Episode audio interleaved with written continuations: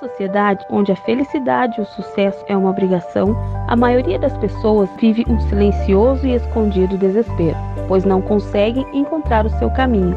Por isso, o devocional Minha Missão vai ajudá-lo a encontrar o seu propósito e a vontade de Deus para a sua vida. Acompanhe mais um podcast Minha Missão e deixe Deus transformar o seu dia.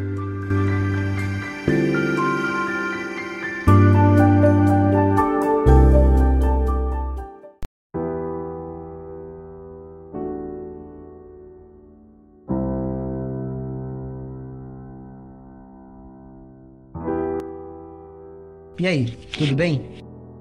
Hoje nós vamos falar sobre o que dirige a sua vida.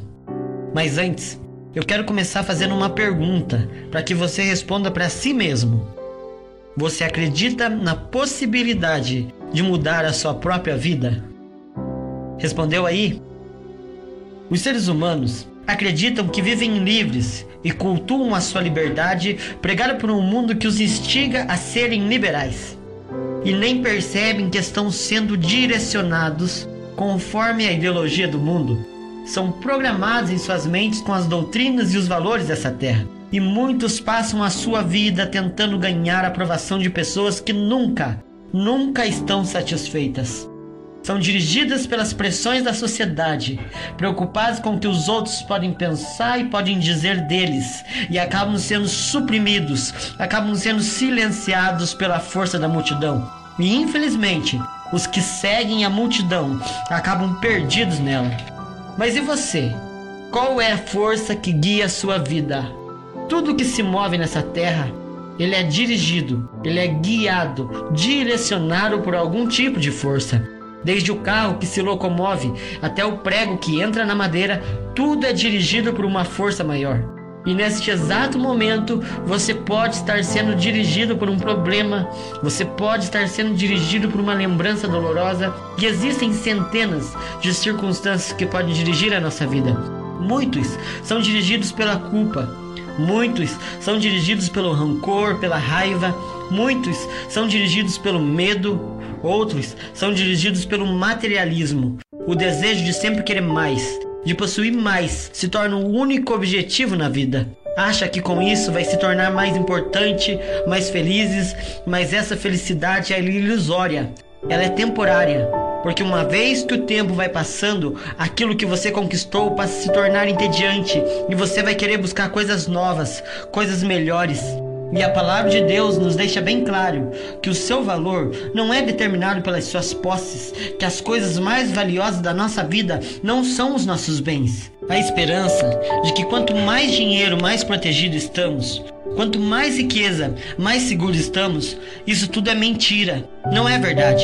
Riquezas e dinheiro, com um piscar de olho, pode acabar. A verdadeira segurança, a verdadeira proteção só pode ser achada naquilo que nunca poderão tomar de você: seu relacionamento com Deus.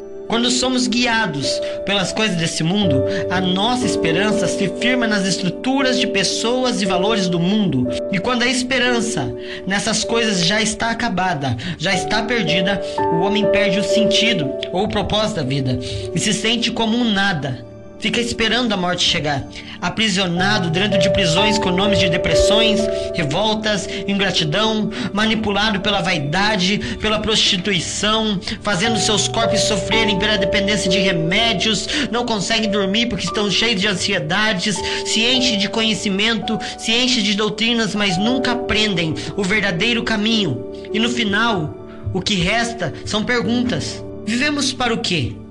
Por que vivemos? Para quem vivemos?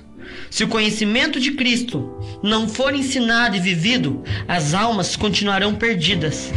Só vivendo a verdade das Escrituras, para ela nos libertar das contaminações desse falso viver mundano.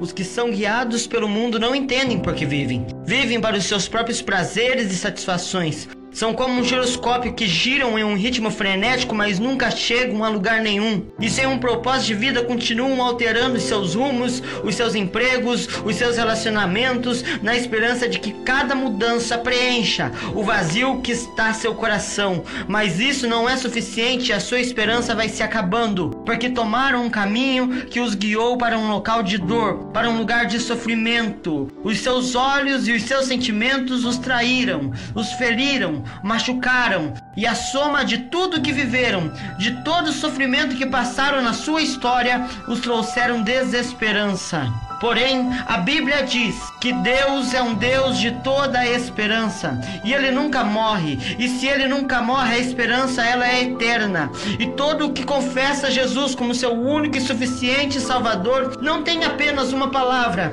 mas tem a esperança como um estilo de vida. E se o mundo nos faz chorar, Jesus toma as nossas lágrimas de esperança nele e nos faz triunfar e vencermos todas as fraquezas humanas. Jesus é nossa consolação. Jesus é o nosso milagre.